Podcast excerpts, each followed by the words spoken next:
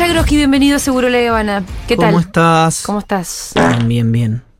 Bien, bien. Ahí está. No, estaba mirando el teléfono, perdón. Sí, sí. Pero dale, que nos están filmando. Bueno, perdón, acá estoy.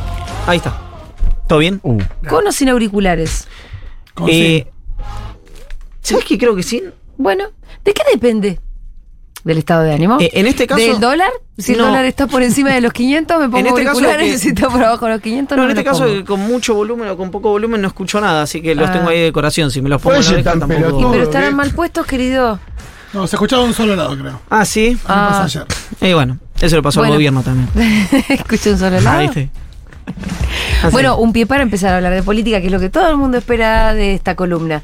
Eh, bueno, Iván, mm, ¿por dónde arrancar? Porque qué semana. Supongo que por el precio del dólar. Sí, qué días, qué, todo, qué fatalidad todo. Sí. ¿Cómo te fue Yao Yao? ¿Estuvo lindo? Bien, ¿Sí? bien, bien, bien. Sí. ¿Qué sí. pudiste, cuál fue la musicalidad, como te gusta decir a vos? Me parece que, sí, sin entrar en, en detalles, Sí. eh, que había una expectativa que tenían. Vi mucho, vi el teorema de Baglini en su aplicación Ajá, ajá. eh, tipo, en vivo. O sea, ¿se sentían cerca del poder otra vez? Y por lo mismo, No, no, no, digo. Se acerca el momento de votar sí.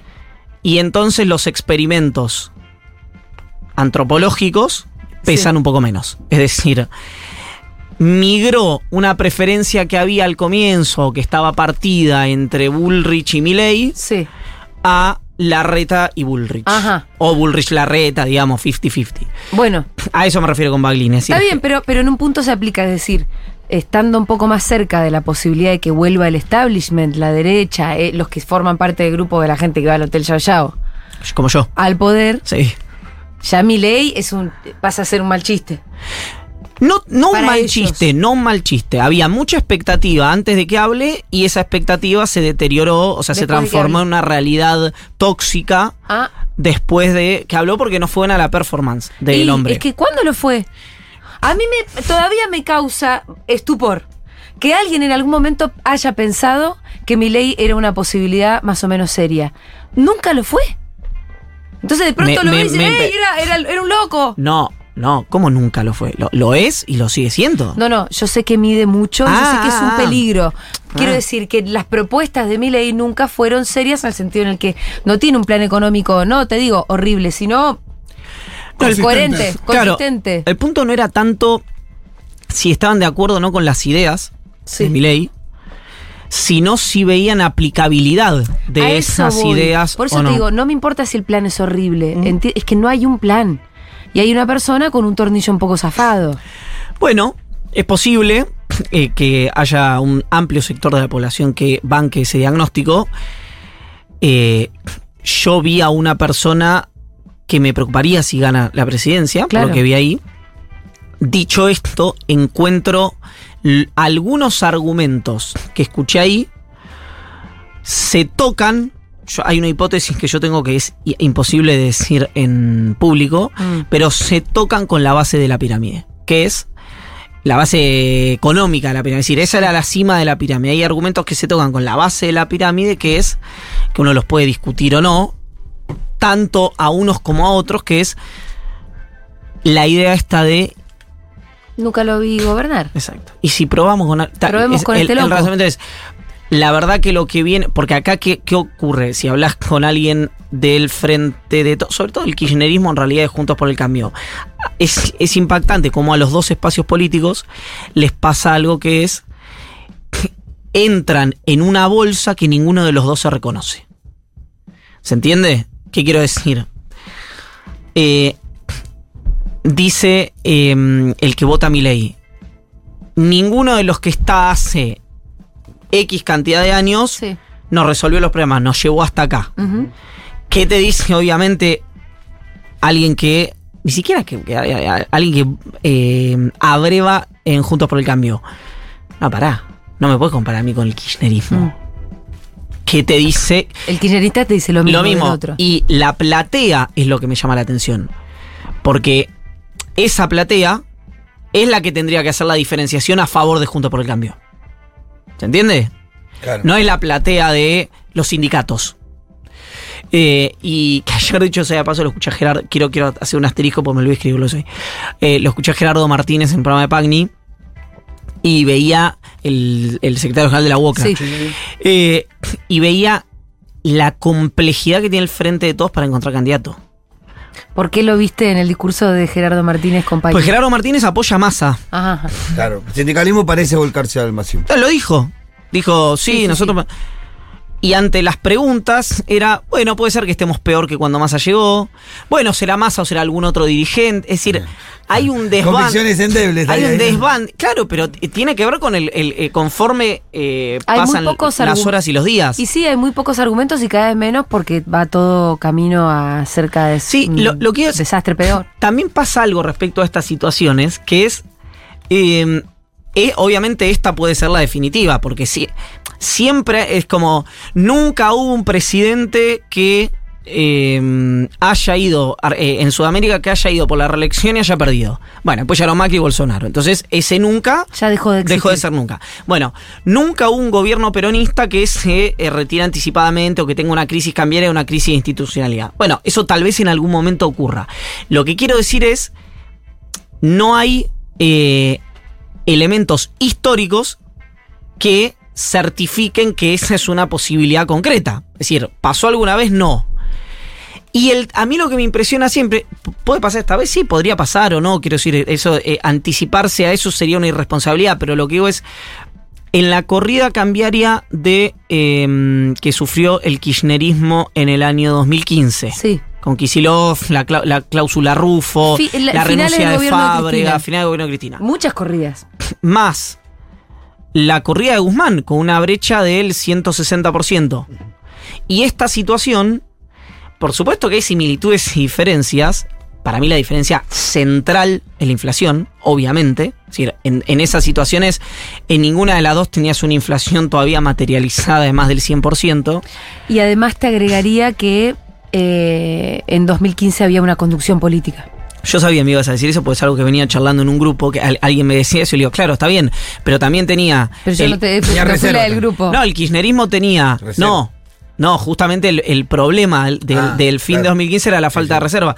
No, tenía una conducción política muy clara, pero también tenía la pelea con los buitres, se había Sí. muerto Nisman, la pelea contra la CIDE, el peronismo. eh, Tenía eh, miles de frentes abiertos. Miles de frentes abiertos que no necesariamente tiene. Por, su- por eso digo que las situaciones nunca son homologables Sí. y siempre alguien va a encontrar similitudes, pero sobre todo siempre va a encontrar diferencias. Lo que digo es, eh, ya atravesó corridas el peronismo, eh, no con estos niveles de inflación, que es para mí el eje central sobre el cual se articula la ¿Y preocupación cómo- estructural. Claro, que el- es la combinación entre corrida más inflación como resultado que te da. Depende si hay una devaluación del oficial. Mm. Porque empieza a pasar algo que es. que, que también uno podría pensar es cuando eh, Argen- Ar- Alfonsín se va antes por una hiper, Menem tiene el primer año, eh, arrastra la hiper hasta la convertibilidad, hasta, digamos, hasta, hasta que, que empieza a ser la- la- la política macroeconómica del turco. El kirchnerismo arranca con una inflación muy baja y termina el gobierno de Cristina, decían, che, esta inflación es insoportable con creo que eran 38%. Macri la pone en 50 y ahora estamos arriba del 100. ¿Qué quiero decir? En cada uno de esos momentos que se decía, no, Argentina no resiste 40 puntos de inflación, Argentina no resiste 50 puntos de inflación, Argentina no resiste 100 puntos de inflación. Hay un momento en el que esa máxima se va a transformar en realidad, porque la gente No va a resistir. no va a resistir más. Pero lo que digo es, eh, eh, por más que esas profesiones, porque esto es como, de, de alguna manera es como el, el- el- no, no quiero que, se enojen mis amigos de la izquierda, pero eh, el, en algún momento, de aquí para adelante, probablemente veamos que eh, haya una irrupción de los trabajadores en masa en la política electoral argentina. Pero si hay, o que la en, en algún momento se ironizaba sobre eso, que la revolución está en marcha. A lo mejor alguna vez pasa, pero ¿cuántas veces anunciaste que iba a pasar hasta que esa pasó? ¿Se entiende lo que quiero decir? Si un reloj que está parado acierta la hora dos veces al día. Eso quiero decir. Entonces, yo lo, lo que planteo en este tipo de situaciones es, ¿Es una situación límite? Indudablemente. ¿Cuál es el motivo central de esta situación límite? Que no hay dólares. Eh, Ahora, si vos vas y conseguís, porque parece, porque Massa va y capaz que le den 10 millones del FMI, necesita entre 7 mil y 10 mil millones de dólares para evitar una devaluación del oficial. pero solo para, eh, quiero decir, ponerle que consiguiera esto que podría ser un desembolso del FMI, entiendo, ¿no? Además Pod- de lo no, del varias BID, cosas. Podría ser adelanto BID, de fondos del Fondo Sí. Monetario, podrían ser organismos multilaterales, podría ser alguna transferencia del Tesoro, que hay algún antecedente legal de eso, podrían ser fondos del BRICS y podrían ser fondos de los países árabes. Ponele que va con la gorra, como dice Pitu. Sí. Pasa la gorra, le va más o menos bien, consigue entre 7 y 10. Ujú. Con eso llega hasta las elecciones, hasta. No, con eso se supone. Pero no baja la inflación. Quiero decir. ah, no, no. No. Ah, lo no. que haces es llegar No, dice. con la lengua afuera. No, cuando hablamos acá que eh, yo eh, era. Entonces, ¿qué es lo que podría solucionar y qué pasaría el año que viene con cualquier gobierno? No, no, solución de la inflación no hay este año ni el año que viene. No. Nadie habla de eso. De lo que están, No, de lo que estamos hablando es de, por lo menos, de por lo menos evitar una espiralización Eso. en base a una devaluación del tipo de cambio oficial. Que si vos devalu lo que pasa es que decir, no es, viste, no estoy de acuerdo con una devaluación en una situación como esta. Es como decir, no estoy de acuerdo eh, en estar cansado y que el cuerpo me pase factura después de una semana de gira. Claro. Está bien, vos podés no, digamos, podés no estar de acuerdo, porque nadie está de acuerdo con una devaluación. La, la pregunta es si es evitable o no es evitable. Entonces, el, el trabajo de masa es el mismo que cuando llegó, que es evitar una devaluación. una crisis. Sí. Una crisis. eh, una, Cuando decimos una crisis, crisis es- determinante, no, por esto ya es una crisis. Una Claro. crisis. Eh, de, esto, una crisis determinante. Una, hiper una hiperinflación. Sí, una- se puede manifestar de múltiples maneras, Sí. digamos, una crisis. Entonces, eh, en ese marco es que necesita esta más o menos este dinero que estábamos hablando, porque las reservas del Banco Central están en menos de mil millones de dólares, reservas eh, líquidas del Banco Central. Entonces, estamos hablando de cuestión de días, de menos de, ni siquiera lo pondría en dos semanas, lo pondría en menos de dos semanas, o sea, de ahí para abajo. ¿Por qué? Y vos podés restringir, restringir, restringir, restringir, pero hay pagos que, que- que el, go- que el Estado tiene que hacer y eso y, no... y no- además, vo- vos en, en- en la restricción también le das a, a que el, el blue sigue creciendo. No, la brecha sigue creciendo, no sé Sí. cuánto está ahora. Ahora está a 487. No, no, digo, no sé cuánto está la brecha. Debe estar Ah. en 130%, una cosa por el estilo. Lo digo ojímetro esto. Con Guzmán llegó a 160. Sí, sí, sí. Por eso digo, bueno, con Guzmán llegó a 160 y, pasaban, y pasaron dos cosas. Se fue Guzmán, pero llegó alguien que tuvo prácticamente todo el poder que no tuvo Guzmán. ¿Quién es la única? Hoy yo lo dije. ¿Cuál es el único sobreviviente que es un factor central de todo esto del Miguel gobierno de Alberto? Pelle. Pese, El presidente del Banco Central. Es realmente impactante y quiero, quiero ser claro con algo. No estoy diciendo que Pese sea el principal responsable de esto, las responsables son multicausa- las responsabilidades son multicausales, etcétera, etcétera, etcétera. Lo que digo es, todo el equipo económico, todo, el de Alberto Fernández, feneció bajo el fuego cruzado Sí. de las internas y de la corrida y de esto otro. A mí me llama la atención que, que maneja la ¿Cómo política sobrevive? monetaria. Sí. Bueno, porque es el último mástil albertista. Eh, pero yo creo que hoy eso tiene menos lógica que antes del anuncio del presidente. Que sigue estando pese. Si el vos decís que si, si Alberto se fue, ya que se lo lleve a pese. No, lo que digo es que si Alberto Fernández aspiraba a ir por la reelección, Sí. es decir, o, o por lo menos quería estirar lo más posible la decisión, No, no, no, no, no. eso, la- la- digamos, mantener a sus hombres de confianza en los lugares, tenía un racional político. Sí. Hacerlo hoy cuando ya sabemos que Alberto Fernández no va a ser- candidato y que probablemente ningún peronista sea presidente, bueno, ahora vos me decís, en el medio de una corrida que cambiar el presidente del Banco Central, diría que no. La verdad es que diría que no. No es una. Bueno, escúchame, y mm, vos hoy arrancabas el newsletter hablando de la disfuncionalidad del frente de todos y como un síntoma fenomenal que hoy Massa lo quería ubicar a Pese. Ayer. Y no lo encontraba. Entonces lo tuvo que llamar al presidente para que lo ubique. Sí, Increíble. sí. ¿Sabemos dónde estaba Pese? ¿Dónde estaba el chavo? No, pero estaría asada. laburando, digamos. No sé, lo que digo Tiene es. un asado a las ¿Cómo no lo atiende a más? Habitualmente hablan varias veces por día, Pese y Massa. Ayer se dio esa situación singular. eh, y de hecho, el, de hecho, el presidente lo termina convocando a la tarde a Miguel Pese a Casa Rosada y aparentemente lo rigoreó un poco. Pero ¿cómo Eh, se lo rigorea? ¿Qué, ¿Cómo le dice, che, manteneme el look? ¿Cómo hace?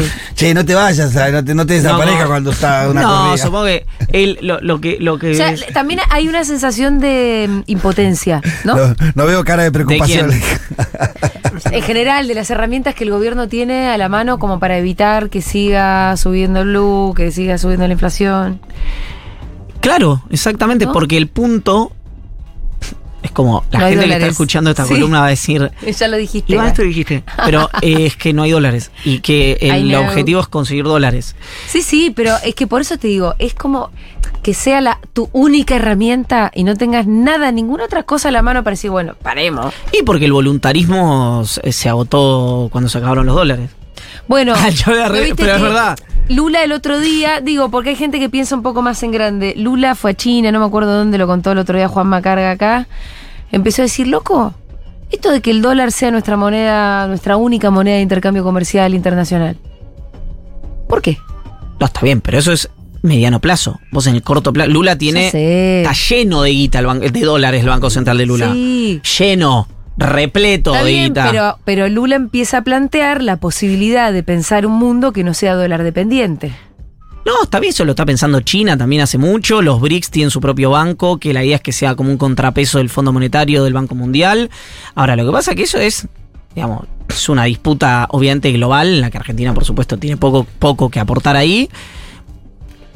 Pero vos los problemas que tenés son urgentes. Si vos me hablas de Estamos disputar. hablando de 10, No, 15 ya sé. días. Estamos hablando Ya de- sé. claro. Ayer me puse a leer un artículo en Le Monde Diplomatique Sí. sobre China y su problema de que están un poquito atrasados en la carrera de poder eh, diseñar eh, y fabricar los... eh, ¿Cuál es el nombre más técnico de los chips? De los conductores. Y era todo un artículo que China decía, como tenemos este problema que estamos fabricando, pero bueno, todavía tenemos que importar unas partecitas. Que ese era el problema de Y China. ese era el gran problema de chi- China. No, pero porque lo fabrica. Estados Unidos. En realidad no, lo- ellos lo fabrican, pero no lo fabrican con tanta eficacia como lo hace Estados Unidos Claro. y no sé qué otros fabrican. Estados Unidos no, fabrica en no Estados voy- Unidos, en México y no sé qué Entonces otro ellos país. están pensando que en el año 2045 tienen que estar a la altura de las circunstancias y este fabricar los teleconductores como tienen que hacerlo sin tener que importar ninguno de sus elementos. Claro, Yo Y uno decía, qué loco. Eh, nosotros no tenemos ni moneda de cambio, ¿viste? Qué ganas de ser China me dieron de repente. Bueno, eh, hablaste un poquito también de la acusación que hizo esta semana Sergio Chodos de estos tres integrantes que él los tiró con, con unas fórmulas más o menos misteriosas, pero todos nos dimos cuenta quiénes eran, ¿no? Sandleris, Lacunza y Pratgay, que fueron a decirle al fondo, no le den ni un peso, ¿eh? Que se vaya todo bien a la mierda. Eso denuncia Chodos. Eso dice Chodos. Sí, que ni siquiera dijo que eran ellos. No, no, no, por eso lo digo, lo dijo en forma misteriosa, todos nos dimos cuenta. Exacto. Sí, pero es como cuando dicen la marca de la pipa. Nadie duda mucho de quién se trata. No, además las, El- la, el la- enigmática era- eran revidentes, no las Sí, enigmáticas. sí, para sí. los que saben un poco. El- ese episodio es extremadamente delicado. Mm. Primero porque Chodos es funcionario del Fondo Monetario Sí. Internacional.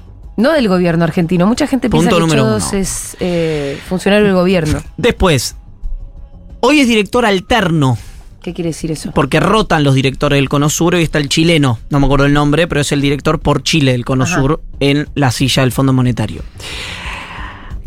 Después, porque Chodos no da los nombres y ejecuta, usa una herramienta que a mi juicio es desagradable, que es decir, la mujer de uno otra idea o la mujer... La verdad que lo que hace a mí, a menos que sea funcionaria, digamos, pero, obviamente, pero la- la- las ¿Qué quiere parejas decir que trae idea igual? que ma- maneja guita, mesas de dinero, que eh, especula con, con activos, ¿Pero etcétera, no te parece etcétera, que etcétera. hay un conflicto de intereses ahí de cualquier manera? No, lo más mínimo. ¿No? No.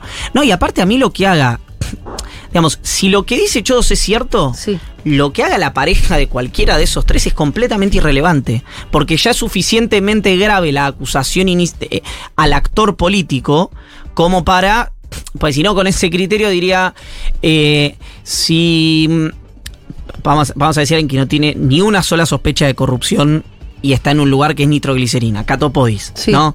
Alguien dice, bueno, eh, la mujer de Catopodis tiene una empresa de catering. Y entonces hay obra pública y a los obreros hay que darle de comer. Y entonces la empresa de catering creció porque hay que darle de comer a los obreros. Bueno, ¿qué crees? Que no la. Digamos, a lo que voy es. Ya sería suficientemente grave la acusación directa contra el funcionario, contra el dirigente político, como para involucrar a la familia, si la familia no forma parte del sistema político. Yo en eso soy extremadamente cuidadoso. Ahora, vos me decís. Vos me decís. Tiene un. eh, eh, eh, estamos en el gobierno de Macri y la y coloca deuda la consultora de la bueno ahí estamos hablando de algo distinto porque hay claramente ahí sí un conflicto de intereses por Sí. administrar dinero público entonces eso por un lado ahora la, es verosímil la acusación de Chodos porque tiene dos antecedentes Mm. que fue el viaje de la espina que denunció Máximo Kirchner sin mencionar a la espina, porque acá también pasa algo, ¿no? Con estas cosas de. Máximo Kirchner dijo. eh, viajó un diputado a pedirle al Fondo Monetario que no acuerde con Argentina. No dijo que era la espina, nos entramos después. Después hubo una filtración sobre que funcionarios del gobierno anterior en charlas decían: si nosotros asumimos, no vamos a pagar la deuda en pesos. La Cunza, lo decía. Pero sí, eh, era. Pero lo dijo en Twitter. No, yo no lo vi eso. No fue un off. O No, no, no, fue un no. trascendido. No, yo no lo vi eso. En ese momento, de hecho, yo recuerdo eh, que la CUNSA salió justamente a negarlo. A decir, yo no soy uno de esos. No dijo, de hecho dijo, porque había habido charlas privadas y él dice, yo no estuve en ninguna charla privada, de hecho estaba en Uruguay. Ese fue el argumento en su momento de la CUNSA. Tampoco hubo nombre propio en ese momento. ¿Qué quiero decir con esto? Son cuestiones que son verosímiles, porque hay gente que actúa de esta manera, Sí. digamos, en el sector financiero. Es lo que yo decía al- de- respecto al racional político, que es, ahora voy a hablar de eso, pero es una situación muy delicada como para andar jugando al enigmático. Ahora, ¿por qué Chodos lo hace? Que es alguien que trabaja como director por Argentina del Fondo Monetario, trabajó con los diferentes gobiernos de Néstor y Cristina Kirchner y trabajó en el de Alberto Fernández. No es alguien que se suicide, Chodos. Para nada, es alguien de una inteligencia muy fina.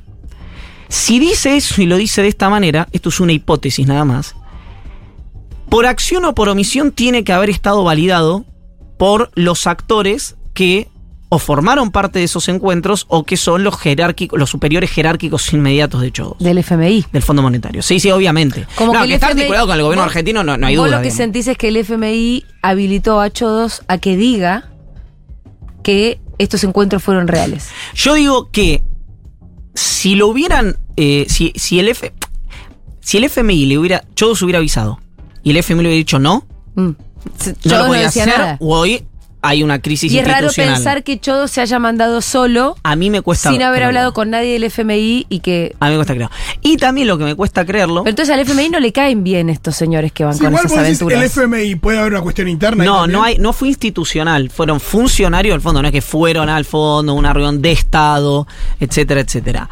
Eh, no, no sé si es. No existe eso de eh, cómo, cómo, digamos, de la dimensión humana.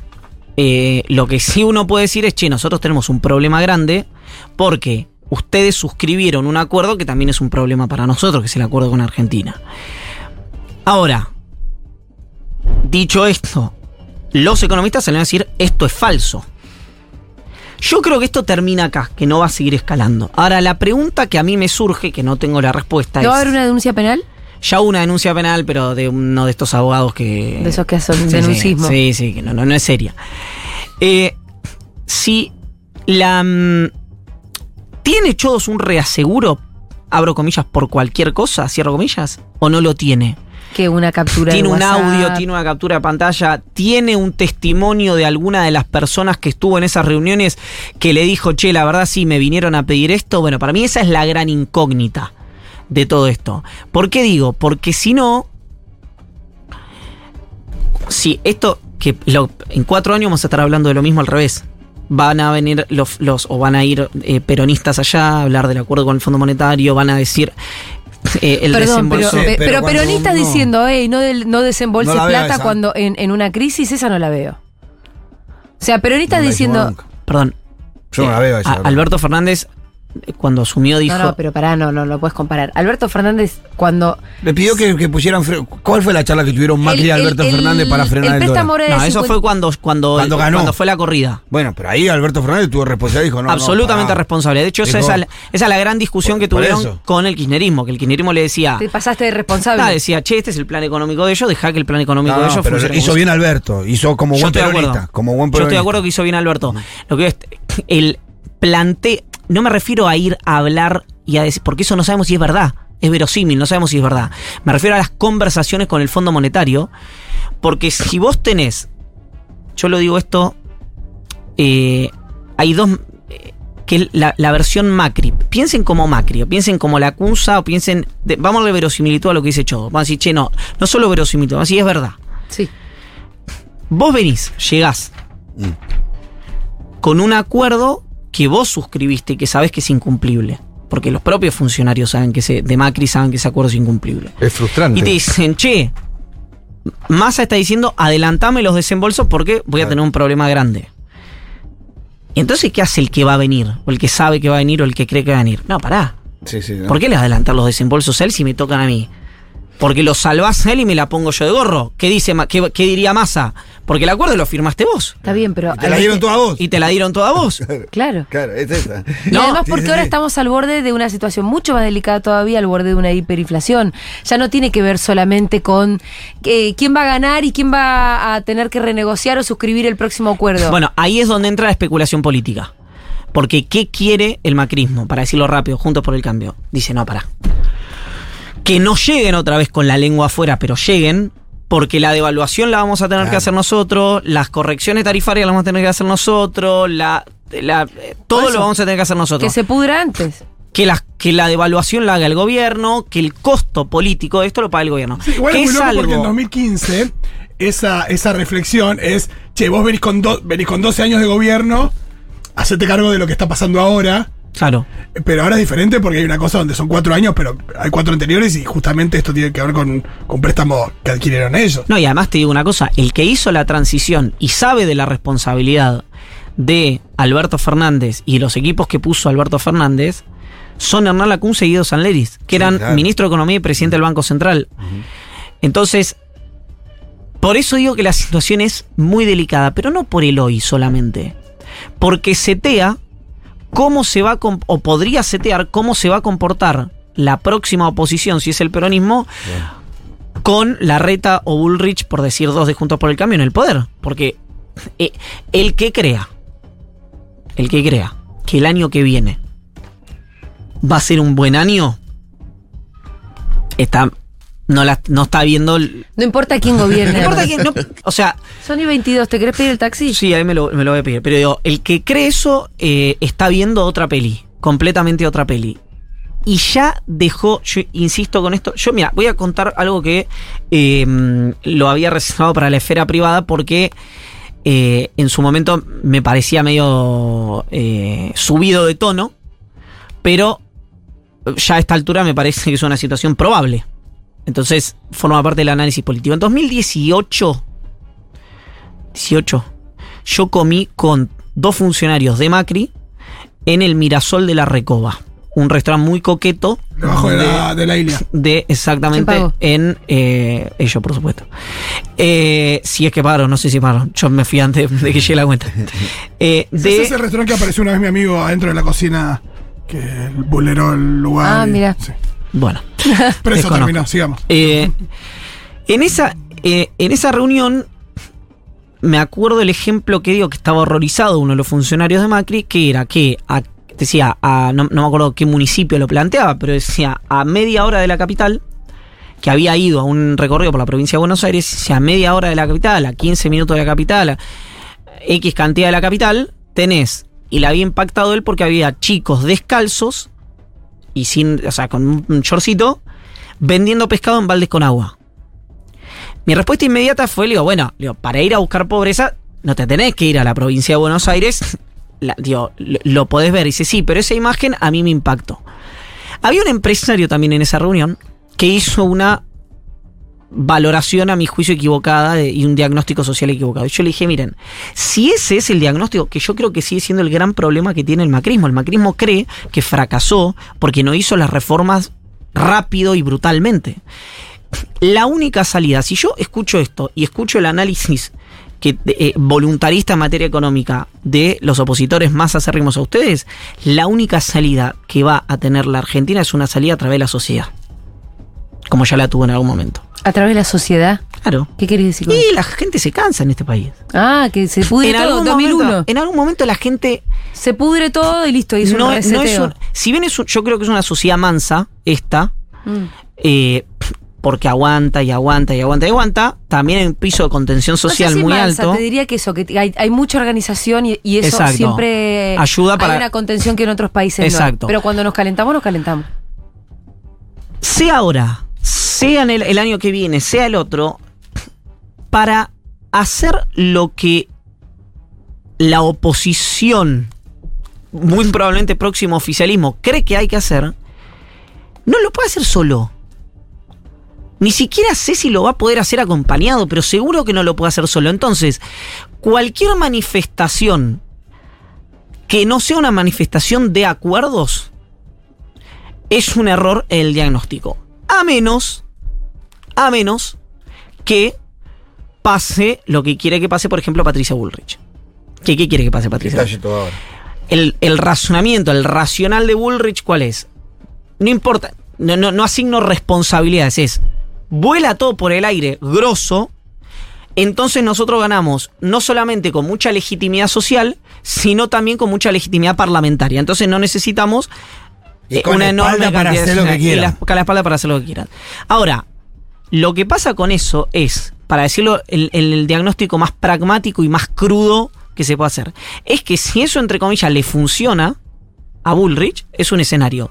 Ahora, si vos hiciste crujir y quisiste noquear a tu rival político y no lo noqueaste, la convivencia el año que viene, el otro, el otro es una convivencia imposible y no queda nada. Entonces, yo lo que veo es que no hay ni siquiera un esquema de autopreservación del sistema en este caso. Ni siquiera eso, donde no sé si por endogamia, no sé si por falta de altura histórica, no sé por qué. Eh, veo una dinámica que en, en 2017-18, cuando tuve esta comida, era hipotética. Y hoy lo veo como uno de los escenarios probables conforme se suceden los acontecimientos. Un minuto de silencio. a pedir el el auto taxi ya a Jagroski, ¿Qué porque la pasa? verdad que es una angustia No lo escucharlo a este hombre. ¿Qué dice de nuevo? A ver. Dale taxi ya, ya, Groski, Que la verdad una Una angustia. angustia. Ay, boludo, pará, pará. Pediste Sí. el taxi y Sí. decime Seguimos, qué seguimos. va a pasar el jueves. El jueves habla Cristina. Sí, el, creo que el riesgo eh, de- del acto del jueves es que hay una enorme expectativa Sí, y que Cristina siga dando masterclass. y yo no, no, no sé si va a anunciar algo o va a señalar. A señal, Además, no hay a mucho señalar- margen para, para más explicaciones, ¿no? Me parece que de, de Cristina, otra vez, eh, yo eh, creo que lo escribió y ya ni me acuerdo, eh, pero lo dije ayer, eh, que es, La roca de Sísifo. sí, la roca de Sísifo. Yo te dije, cuando te gusta una imagen, vos le das. Le doy, le doy. Hasta le doy. que se te termina. Y porque cuántas sillas te pensás que tengo por semana. no tengo ninguna. Tengo una cada 15 días, la tengo que exprimir. Eh, digo, esa maldición de Cristina, la maldición electoral de tener eh, muchos votos, básicamente, eh, o por lo menos eh, ser eh, mayoritaria dentro del peronismo, le asigna una responsabilidad extra que Cristina, si yo me imagino, no lo sé, en realidad esto estoy jugando con la ficción, digamos, pero si la hipnotizaste diría, ah, otra vez yo, Mostri. Otra vez que, o sea, otra vez cae. Uno podría decir, bueno, este armado es tuyo, ¿no? Este armado, lo, lo hablábamos un poco. este armado también es tuyo y eh, no es que fue un violín la convivencia. Entonces, sí, otra vez vos. La verdad que sí. Otra vez vos, Mostri. Sí. ¿Te imaginas si Cristina te dice, otra vez yo, Mostri? Me gustaría, ahora me gustaría, me gustaría. Otra vez son Mostris, le dice al pueblo. Eh, entonces sí, eh, yo creo que, que hay algo esto de que, que lo están diciendo eh, a- dirigentes políticos, analistas, periodistas, que es que pasa del operativo clamor al operativo reproche. Eh, algo de eso hay, porque justa o injustamente hay un amplio sector de la población, no me refiero a los sectores de la dirigencia política que son cristinívoros, no, me refiero a los sectores de la población que dicen... Están "Y sí, expectantes a ver qué pasa y ahí". sí, ¿qué va a ser? Es la maldición de un líder político. Y sí, ¿qué va a ser? Es eso. Lo decíamos hace un rato con Fede. Bueno, perdón por no ser original, discúlpame. No, Pero no, pues lo pero trajiste vos. Lo que pasa es que esto ya no es análisis, es como decías vos, una suerte de clamor barra reproche ya, eh, un sentir Perdón, popular. Pitu. ¿no? No, no hay problema. No es análisis, ya es el. Yo, yo ya no. Yo ya no analizo nada. Eh, Ahora, también... pero, pero sí, y además yo hasta ahora me venía como negando mucho como, como ciudadana, ¿eh? A subirme al operativo Clamor, porque yo había escuchado muy claramente, con mis orejitas, que Cristina había dicho en más de una oportunidad, yo no voy a ser candidata. ¿Sabes Yo digo, hay que ser un poco necio para no escuchar eso. Ahora yo ya estoy en otra, digo, va a tener que ser ¿A quién, ¿A quién le. Mostri, me encanta. ¿A quién le. mm, ¿Quién debe estar llamando a todo el mundo, dando una mano y diciendo, che, yo te ayudo? Yo eh, llamando a la masa diciéndole, Sergio, contá conmigo, le pone el equipo a disposición, Kisilov. Que ya no sabe qué ya, hacer, no para sabe qué hacer, ahí. no ¿Para sabe qué hacer para decir que no quiere ser candidato a presidente. En Por cualquier favor. momento se lo tatúa. Pero vos decís que está hay mucho clamor para que eso suceda. No, no sé si hay clamor. Digo, primero, hay un sector del kirchnerismo que obviamente quiere que sea Kisilov. Eh, yo lo he dicho en más de una ocasión, lo dije acá. El racional a mí me dice que es Kisilov candidato a presidente y Cristina candidata a gobernadora. No va a ocurrir. Es más, es probable que no ocurra ninguna de las cosas, que Kisilov se quede en la provincia y que haya otro Sí. que, se quede en la- que- que vaya a la provincia a la, a la elección nacional. Ahora, yo entiendo el análisis en el vacío, pero la realidad opera. Ahora, ¿por qué? por Perdón, qué- eh, qué termino con esto. quiere, insiste en ser candidato a gobernador si, aunque, aunque implicara una muy posible derrota porque está dentro de una boleta No, muy perdedora? Yo creo que el análisis que hace Kisilov es ¿Es que puede ganar? que incluso con una boleta perdedora a nivel nacional, él puede ganar la provincia de Buenos Aires por esta media histórica de que el peronismo saca entre 7 y 10 puntos más que la media nacional. Entonces, si el peronismo, vamos a decirlo rápido, si mantiene esta situación, Saca 30. saca 30 puntos, Kisilov con 37, 38 puntos, y un candidato de Milei en cancha, podría perfectamente ganar la provincia de Buenos Aires. ¿Y si Milei no Pero pone candidato? no, si Milei, si Milei no... A si mí me Milei no llama... pone candidato en la Si Milei provincia. pone candidato, eh, candidato a la provincia, gana junto por el cambio. Pero si Milei eh, no pone candidato, igual sería algo raro. Sí, porque las aspiraciones presidenciales. porque, claro, ¿cómo querés, cómo sin querés, candidato en la provincia de claro, ¿cómo querés decir soy candidato a presidente sin candidato a gobernador de la provincia de Buenos Aires y en el mismo día? Iguacel, No hay. alguno de los que se caiga del pro a manotear él. No sé, Pero- tenían, pero a- no se- conversaron con Burlando, Burlando se cayó después de la, de, después de dos cosas, que fue el, el- el- el- la principal Mamón. pisada, que fue lo, lo del hornero Sí. en el spot de campaña y la defensa de James Mamón. Es muy graciosa porque. Voy a mandarme una de, una de las cosas, una de, claro, con. No, como eh, es que yo con auge, yo estuve con auge, preso. ¿Quién es El que Auge? aparece en el video. aparece. El que aparece en el video de Burlando es Auge, que es uno de los que mató a cabezas. Y de yo los condenados de la, de la banda. Cuatro años y como cuatro años y cinco meses tuve con ese en el mismo pabellón. Mirá, un amigo. Bueno, si, si Pito era jefe de campaña de Burlando, no le pasaba eso. Ivancito, gracias. Nos vemos el martes que viene. Acuérdense, no se pierdan del newsletter de Iván que les llega todas las mañanas. Se tienen que eh, suscribir en cenital.com. Si no, también pueden eh, escuchar este segmento radial o bien ir a YouTube más tarde y volver a verlo ahí. Le dan like, lo comentan, lo saludan al africano, que es el nombre de Iván en YouTube. ¿Ok? Africano. Hasta el martes que viene. Adiós. Me voy a pegar un tiro y vuelvo.